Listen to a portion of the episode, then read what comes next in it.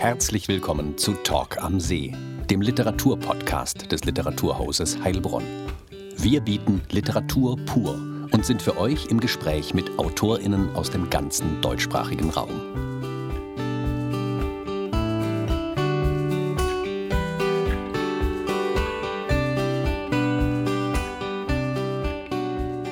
Viel Spaß bei Talk am See. Heute mit Rainer Moritz. Rainer Moritz, 1958 in Heilbronn geboren, ist wohl das, was man breit aufgestellt nennt. Mit 17 Jahren ließ er sich zum Fußballschiedsrichter ausbilden, später promovierte er mit einer Arbeit über Hermann Lenz, arbeitete als Lektor unter anderem bei Reklam Leipzig und als Programmgeschäftsführer bei Hoffmann und Campe, ehe er 2005 die Leitung des Hamburger Literaturhauses übernahm. Mit seinem neuesten Roman Das Schloss der Erinnerung war er September 2022 im Literaturhaus Heilbronn zu Gast. Mit Literaturhausleiter Dr. Anton Knittel sprach Rainer Moritz nicht nur über seinen Roman, sondern verriet auch, wie er es schafft, parallel an verschiedenen Genres zu schreiben. Das Gespräch führte Literaturhausleiter Dr. Anton Knittel. Herzlich willkommen zu einer neuen Folge Talk am See. Heute mit meinem lieben Kollegen Rainer Moritz. Lieber Rainer, schön, dass du wieder in Heilbronn bist.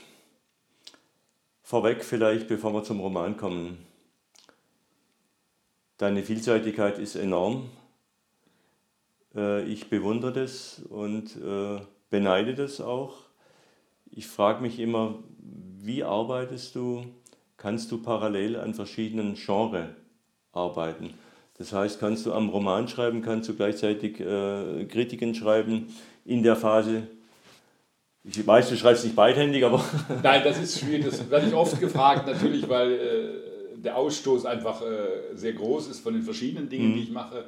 Ich glaube, die Erklärung generell, die allgemeine Erklärung ist, dass ich einfach immer schon gerne die Dinge getan habe, die ich tun wollte, unbedingt tun wollte. Und dann tut man andere Dinge nicht. Mhm. Dann fährt man nicht in die Karibik, in den Urlaub oder macht sonstige andere großartige Hobbys. Das heißt, ich muss mir natürlich, um zur Arbeitsweise zu kommen, die Zeit genau einteilen, weil ich nicht sozusagen das Privileg habe, Autoren erzählen mir manchmal davon, ja, ich habe vier Wochen Klausur mhm. genommen, war irgendwo in Mecklenburg-Vorpommern mhm. in, einer Berg, in einer Hütte am See und hat da dann nur geschrieben. Das kann ich nicht, allein aus zeitlichen Gründen, weil ich ja im Hauptberuf im Literaturhaus Hamburg äh, bin. Das heißt, ich muss mir den Tag, die Woche, natürlich auch dann mal die Wochenenden, die freien Tage auch so einteilen, dass ich alles unter einen Hut bekomme. Es ist richtig, dass man bestimmte Sachen, äh, ich bin morgens sehr früh am Schreibtisch, auch völlig unnormal für den Literaturbetrieb, aber äh, das habe ich auch früher im Verlag schon so gehalten. Ich war auch in der Schule schon immer zu früh in der Schule, also in Heilbronn. Insofern hat sich da in meinem Leben nichts groß geändert. Das heißt, ich bin die ganze Zeit dann im Büro auch da und kann dort nicht alles Mögliche machen. Bin ja für, fürs Haus auch zuständig, nicht nur fürs Programm, sondern auch für die kaufmännische Leitung, wie man das nennt. Das heißt, ich muss mir die Zeit, kann aber im Büro natürlich meine Literaturkritik schreiben, kann Kleinigkeiten machen. Für den Roman, das ist noch nicht etwas anderes, muss man sich anders Zeit nehmen. Da muss man versuchen, längere Blöcke äh, zu mhm. finden, weil das geht nicht, dass man das so zwischendurch mhm. hinbekommt. Mhm. Aber was Kritiken angeht, meine Kolumne oder eine Glosse oder auch ein kleines Sachbuchkapitelchen, äh, mhm. wenn man es im Kopf hat, wenn man mhm. weiß, was man mhm. schreiben will, dann geht das ganz gut. Mhm. Für den Roman muss man sich die Zeit nehmen. Ich will diese Dinge, wie gesagt, einfach tun und am Schluss sind sie da. Mhm. Und das heißt aber, äh, beantwortet sich eigentlich meine nächste Frage schon fast von selbst. Ähm, äh, du hast es ja gesagt, der ein oder andere Kollege zieht sich dann vier Wochen, sechs Wochen oder noch länger zurück. Brauchst du eine bestimmte Umgebung, um zu schreiben? Eigentlich nein. Ich liebe meinen Schreibtisch zu Hause, ich liebe meinen mhm. Schreibtisch im Büro. Der hat auch ganz eigentümliche Formen angenommen. Das kennst du, man wird ja äh, als Literaturseite auch mit Büchern bestückt, auch solchen, die man gar nicht haben will, die die Verlage vorsorglich schon mal schicken. Das heißt, ich muss alle drei Wochen bei mir im Büro aufräumen. Mhm. Dann freuen sich die Kolleginnen, weil ich dann Bücher rauslege äh, oder wir geben die für einen guten Zweck in mhm. Hamburg für irgendwelche Einrichtungen. Das heißt, ich muss mir Ordnung schaffen, aber das hat sich sozusagen eingenistet über den letzten Jahren, sowohl der Schreibtisch zu Hause mhm. als auch der im Büro. Da fühle ich mich am wohlsten letztlich. Äh, es ist ja letztlich die Grundfrage, steckt dahinter auch, will man freier Schriftsteller sein? Das klingt ja immer viel mhm. schöner, äh, mhm. als es ist. Oder hat man einen Hauptberuf, ein Nebenberuf. Die Literaturgeschichte ist voller Beispiele. Gottfried mhm. Keller, Adalbert Stifter, Autoren, die regelmäßigen Berufen nachgegangen mhm. sind, auch im 20. und 21. Jahrhundert. Gibt Sogar Goethe soll einen Beruf gehabt haben. Sogar Goethe hat offensichtlich auch andere Dinge gemacht, als zu schreiben. Und ich bin gar nicht so sicher, äh, es hat sich bei mir nie gestellt. Mhm. Äh, vielleicht war ich auch zu feige mhm. in jüngeren Jahren zu sagen, du willst dich jetzt als ganz freier äh, Autor durchschlagen. Vielleicht habe ich das mir nicht zugetraut. Und ich bin aber auch heute nicht mal ganz sicher. Und wenn ich Kolleginnen und Kollegen sehe, die nur Schriftsteller sind, das hat auch Nachteile. Dieses mhm. Fixiertsein mhm. auf das Schreiben, sozusagen morgens immer mhm. um den eigenen Schreibtisch zu laufen mhm. und dann auch die Not zu haben, jetzt muss etwas auf dem Papier passieren. Äh, bei mir weiß ich, äh, es muss jetzt was passieren, weil ich die Zeit gar nicht mhm. hätte, um es jetzt äh, wochenlang zu überbrücken. Das hat bisher immer so gut funktioniert, muss ich sagen. Es ist thematisch abhängig, was schreibt man natürlich vom Sujet, ich habe es gerade schon angedeutet. Aber es hat, glaube ich, auch Vorteile für das eigene Schreiben, wenn man sich beispielsweise auch mal ein paar Stunden um die Toilettensanierung im Literaturhaus kümmern muss. Gut, aber es hat natürlich äh, in der Tat, wie du sagst, äh, äh, du bist in der privilegierten Situation. Du musst nicht, du kannst dir die Dinge mehr oder weniger raussuchen, die du machen willst und dann ist es vielleicht schon einfacher auch. Du musst nicht vom, vom Output leben. Genau, das, ist, nein, das hat sich so arrangiert mhm. bei mir, dass das auch eine wichtige Rolle spielt, weil ich einfach immer geschrieben und publiziert mhm. habe, äh, auch übersetzt habe, immer so kleinere Sachen äh, neben mir. Das gehört zu meinem Leben dazu, das will ich machen, mhm. äh, das kann ich mir auch gar nicht mehr vorstellen, äh, es nicht zu machen. Aber natürlich, ich versuche das auch strikt zu trennen, das weiß auch mein Arbeitgeber, der mhm. Literaturhausvorstand. Äh, mhm wo man natürlich ganz klar sagt, das muss voneinander getrennt sein. Mhm. So stelle ich meine eigenen Bücher natürlich nie mhm. im Hamburger Literaturhaus vor, sondern an anderen Orten. Äh, man darf nie das Gefühl vermitteln, dass das eine jetzt leidet darunter, mhm. dadurch, mhm. dass der Chef so hyperaktiv ist. Ja, ja, klar. Mhm. Nee, das äh, glaube ich schon, dass du das alles äh, sehr strikt trennst und genau vermeidest, ähm, da Interessenskonflikte genau, herbeizuführen. Ja. Ähm, jetzt bist du zum Glück mit deinem neuen Buch, mit der Premiere, mit dem Schloss der Erinnerungen am idealen Ort, im Literaturschloss in Heilbronn, deiner Heimatstadt. Du hast ähm, nun eine Figur geschaffen, eine 93-jährige Chatelaine, eine Schlossherrin oder ehemalige Schlossherrin in einem vermeintlich provinziellen äh, Bearn. Mit Lisa, der Vorgängerin im letzten Roman Lisa Marie, hast du auch schon eine Frauenfigur ins Zentrum deines Romans gestellt. Es war eine Frau deiner Generation letztendlich, äh, die du durch Jahrzehnte letztendlich auch durch den Roman begleitet hast, beziehungsweise der Erzähler durch den Roman begleitet hast.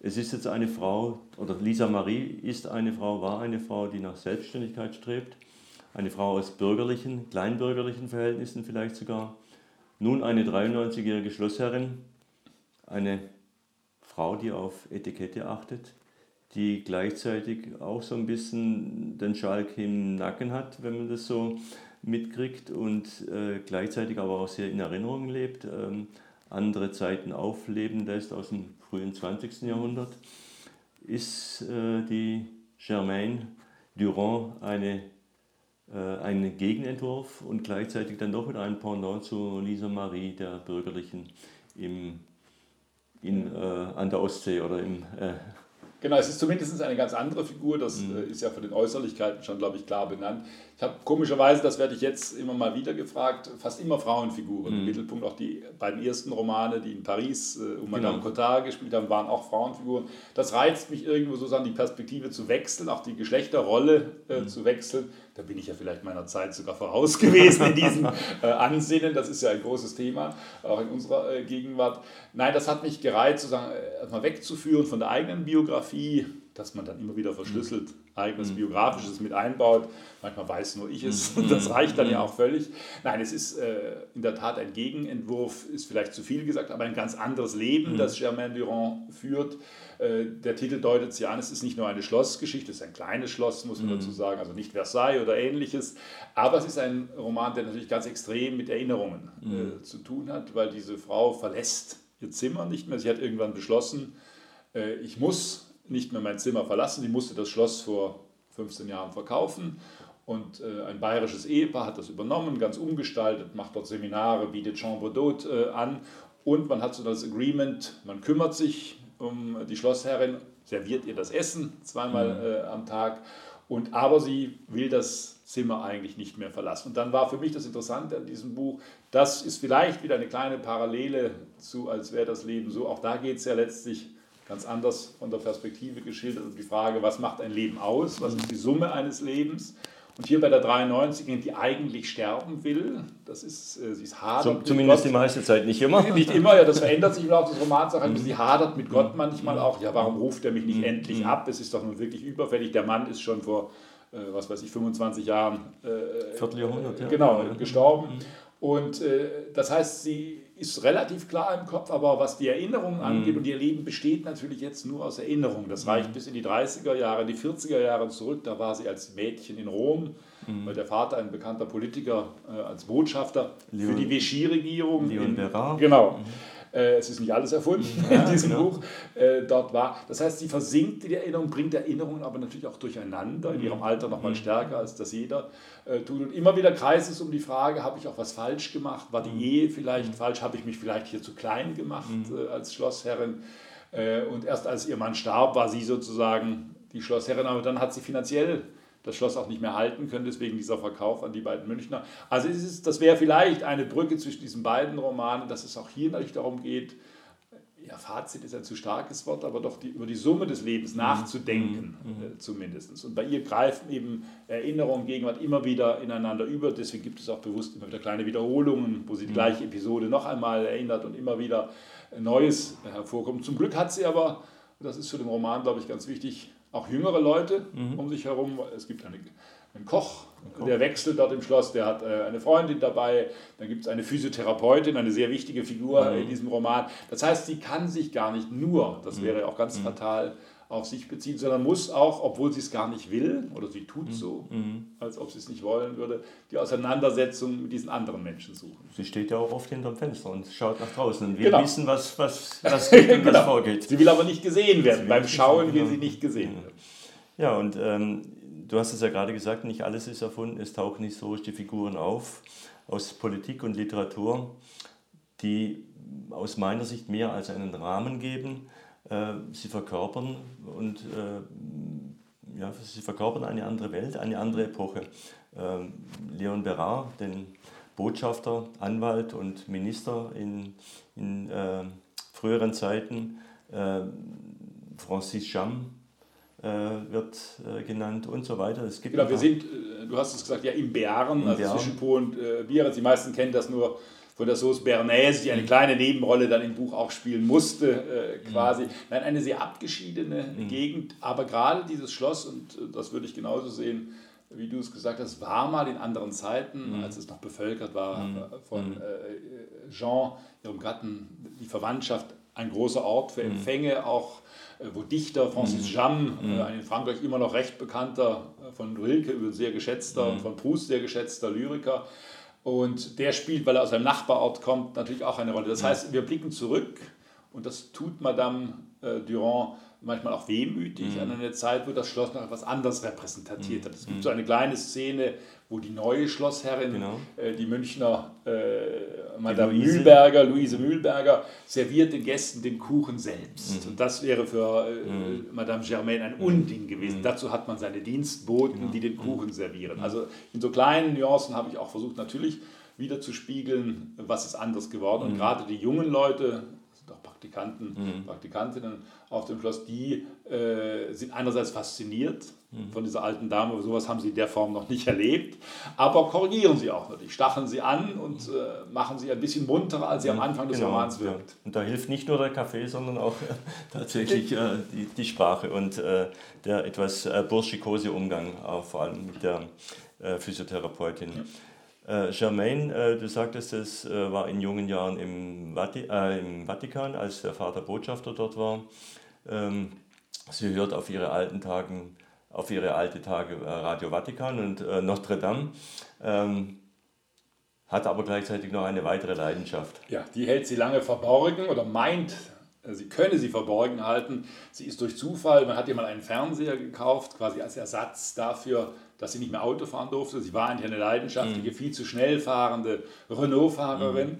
Dann hat aber ihr Verwalter und äh, Luise Mühlberg gesagt, das hat nun gar keinen Sinn mehr, dass du die Straßen unsicher machst, den BR. Als Trost hat sie dann diesen Fernseher bekommen, der natürlich in der Wandverkleidung ist. Das wirkt, wirkt ja ordinär, einen mhm. Fernseher in der Mitte ihres Zimmers zu platzieren. Aber durch Zufall gerät sie dann mal in einen Western. Und eigentlich ist Madame Durand nicht geeignet, Western zu sehen. Mhm. Das scheint eigentlich gar nicht zu ihr zu passen. Aber sie hat irgendeine Faszination für John Wayne. Sie liest Du hast es erwähnt, äh, in der Bibel natürlich regelmäßig, sie hört nicht nur Radio, Vatikan, sondern die Bibel ist natürlich auch in ihrem Zimmer fest verankert. Und dann fällt irgendwann auf diese Geschichten, die die Western mhm. erzählen, haben vielleicht sogar manche Ähnlichkeiten mhm. von Geschichten, die im Alten Testament mhm. erzählt werden. Aber sie möchte eigentlich nicht, dass man im Schloss äh, mhm. weiß, äh, dass sie John Wayne liebt. Deswegen schaltet sie mhm. bei Schießereien oder Prügeleien im Saloon immer den Ton runter. Ich glaube, es hat nicht ganz funktioniert. So scheint es zu sein, ja. Ähm, wenn ich jetzt auf die andere Ebene springe, äh, von äh, Germain zum äh, Autor äh, Rainer Moritz, welche Rolle spielen für dich verschiedene Genres, äh, beziehungsweise die verschiedenen Künste, sei es, äh, natürlich werden, das ist auch erwähnt, ähm, Textfragmente, Text, Texte anderer Dichter auch in deinem Roman zitiert. Ähm, Bilder spielen eine Rolle und es spielt natürlich auch jetzt das Thema Film eine Rolle. Wie ist es aber für dich als, als Autor? Welche, äh, welche Affinität gerade zum Film hast du? Ach, man hat, glaube ich, immer bestimmte Präferenzen. Hm. Ich gehe auch gerne ins Konzert, klassische hm. Musik. Ich habe ja eine weltweit bekannte Vorliebe für den deutschen Schlager, das ist hm. so ein Sonderphänomen. Aber wenn ich eine Hierarchie mir selber bilden müsste hm. in den Künsten und wenn ich schaue, was spielt vor allem in den Romanen äh, eine Rolle, dann gibt es in einigen Romanen, wo Filme mhm. eine wichtige Rolle spielen. Äh, das Wirtschaftswunderkind, dieses Buch, was ja. hier in Heilbronn spielt, das endet, glaube ich, mit dem Film Die Spitzenklöpplerin, ja, wo Isabelle Huppert, da ist, glaube ich, sogar das Filmplakat mhm. äh, im mhm. Buch. Äh, dann habe ich selber mal übersetzt den Roman von Pierre Bost, Ein Sonntag auf dem Lande. Und mhm. zu dem Roman bin ich gekommen durch den Film von Bertrand Tavernier aus den mhm. frühen 80er Jahren, den ich mindestens fünf, sechs Mal gesehen habe, bis ich begriffen habe, da gibt es ja einen Roman dazu. Mhm. Also würde man nachschauen, spielen Filme mhm. äh, eine wichtige Rolle, weil sie auch für mich eine mhm. wichtige Rolle spielen. Und wenn es äh, um die klassischen Künste geht, dann ist die Malerei wahrscheinlich mhm. diejenige, die ich am häufigsten auch einbeziehe.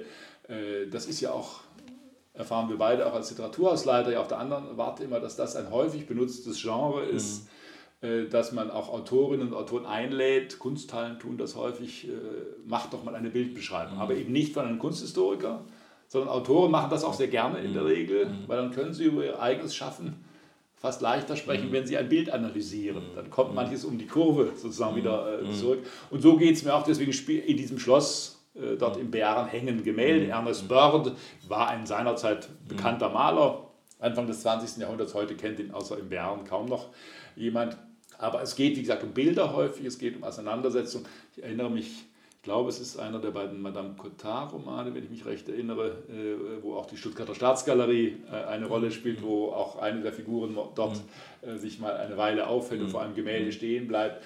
Nein, das hat mit meiner eigenen Faszination für Malerei, für bildende Kunst zu tun, dass die dann sozusagen immer ein bisschen auch auf die Figuren übergeht.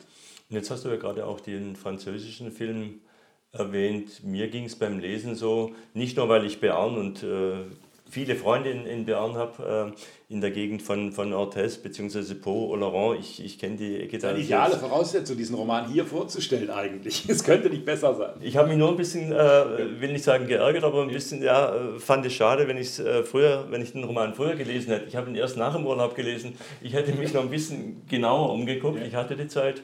Aber nichtsdestotrotz, also mir ging es so auch beim äh, Lesen nochmal, ich hatte gedacht, ja, ich, ich sitze zu Hause und schaue einen alten französischen Film, der auf ja. dem Lande spielt, äh, Sonntag auf dem Lande ja. oder wie auch immer. Und ähm, das war wirklich so, in diese Welt einzutauchen. Das freut mich ja auch, weil ich wollte, äh, also meine Romane sind alle keine Action-Thriller mhm. letztlich. Ich sage im Scherz immer bei diesem Roman, der wahnsinnige Spannungsbogen besteht darin, äh, dass äh, Madame Germaine äh, ihr Zimmer seit acht Jahren nicht mehr mhm. verlassen hat. Und die entscheidende Frage über 200 Seiten ist jetzt, geht sie noch mal raus mhm. oder geht sie nicht raus? Das ist für einen Roman ein irrsinniger Spannungsbogen letztlich. Stephen King würde sich umdrehen, wenn er schon im Grabe wäre, was er zum Glück nicht Der ist. Der Schritt über die Schwelle ist Genau, genau. Aber nein, es geht mir sehr viel immer in all meinen Büchern mhm. um Atmosphäre, mhm. um mhm. Stimmungen deutlich zu mhm. machen, um das Innenleben von Figuren möglichst behutsam auszuleuchten. Und deswegen äh, bin ich mit dieser Beschreibung durchaus einig. Das ist auch eine Art Kammerstück mhm. äh, in gewisser Weise. Hier natürlich handlungsmäßig noch durch die Hauptfigur mhm. besonders eingeschränkt. Äh, Lisa Marie kam natürlich rum, die genau, war auch woanders ja. äh, zu sehen und zu spüren, auch im Urlaub Berlin, haben wir Berlin. sie begleitet, in Berlin haben wir sie begleitet. Mhm. Äh, für Madame Germaine mhm. trifft das logischerweise nicht mehr zu. Mhm. Und äh, deine Vorliebe für Frankreich hängt natürlich damit zusammen, du bist Proust und äh, Flaubert und sonstiger Kenner der französischen Klassik.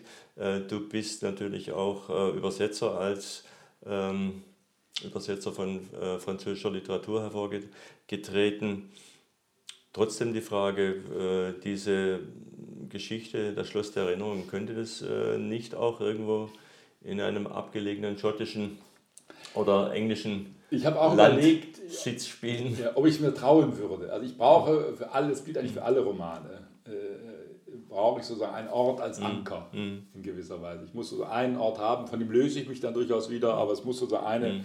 das war äh, bei Lisa Marie, bei Als wäre das Leben so auch so, das war, ich habe mal einen Roman geschrieben, der in Südtirol mm. äh, spielt. Auch da brauche ich einen Ort, von dem ich mich dann durchaus wieder entferne.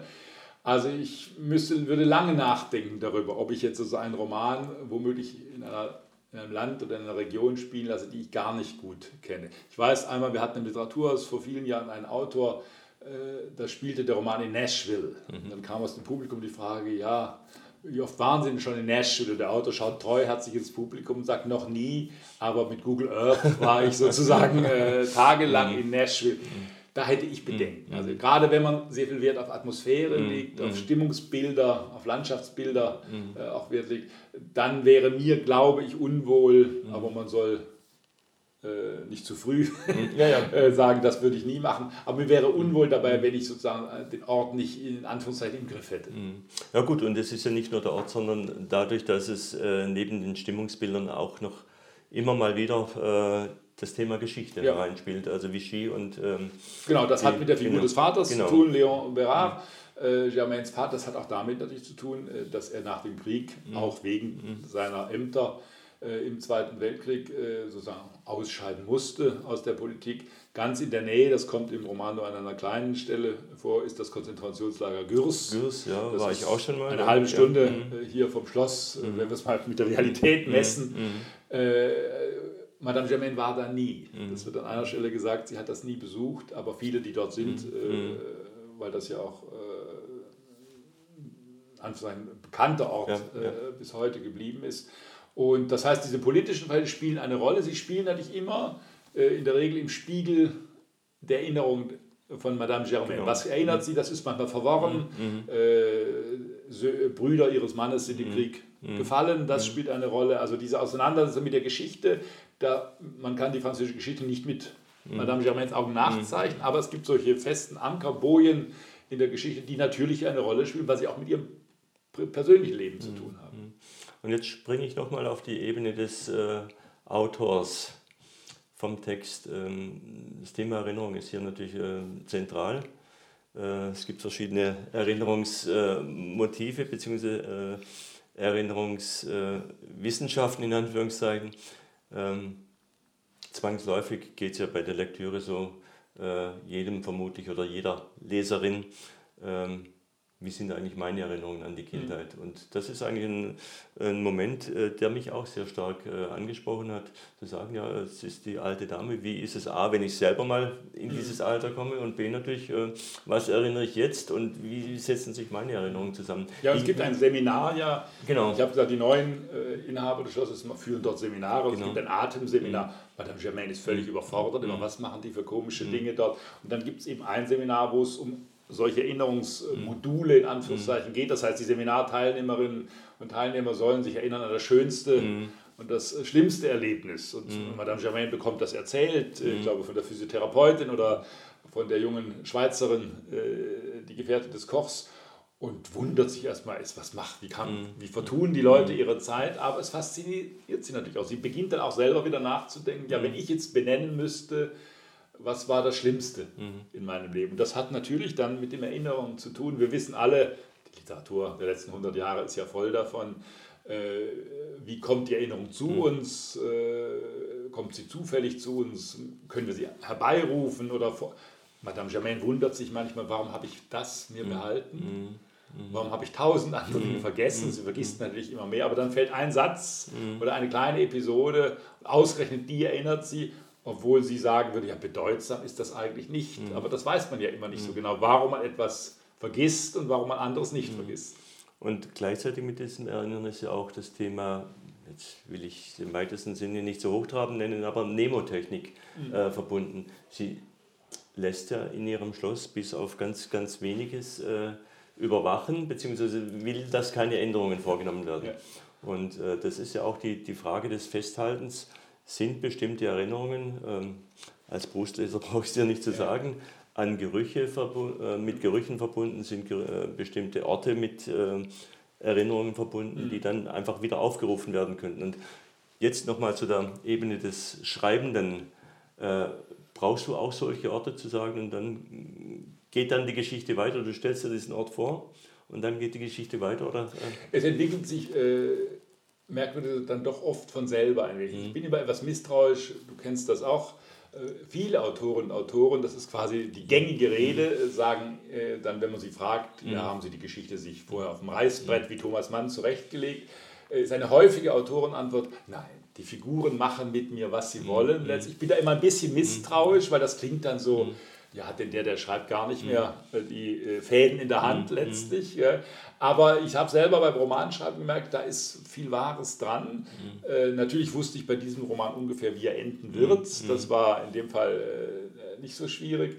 Aber äh, was dann mit den Figuren passiert, welche Figur welchen Einfluss nimmt, das hängt wirklich vom Schreiben selbst ab, von auch Geschichten, die sich weiterspinnen, wo man dann plötzlich ein Motiv hat oder dann nimmt sie einen Brief in die Hand. Mhm. Ihr Zimmer ist ja eine Altwarensammlung, genau. wenn man so will, weil da alle, alles voll gestellt ist. Das war eine Bedingung auch an die neuen Schlosseigner. Es darf im Schloss eigentlich nichts mhm. verändert äh, werden.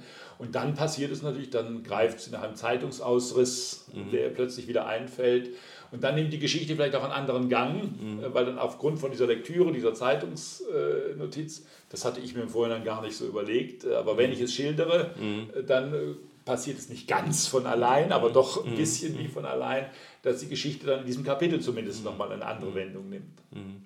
Und jetzt wärst du ja nicht Rainer Moritz, ähm, äh, der viele Dinge schon vorausplant und, und weiterplant. Jetzt, ich muss die Frage trotzdem stellen, auch wenn sie natürlich ein bisschen äh, bei der Premiere äh, verfrüht kommt. Äh, Gibt es Ideen für weitere Romane oder ähm, arbeitest ja, du schon an einem neuen? Nein, an einem Roman habe ich eine Idee, mhm. habe auch mit meinem Verleger mhm. darüber schon gesprochen. Mhm. Ich muss jetzt erst etwas ganz anderes zu Ende schreiben. Ich habe ja äh, im Reklamverlag mal ein Bändchen gemacht, 100 Seiten Schlager. Mhm. Es gibt ja diese kleine Reihe. Mhm.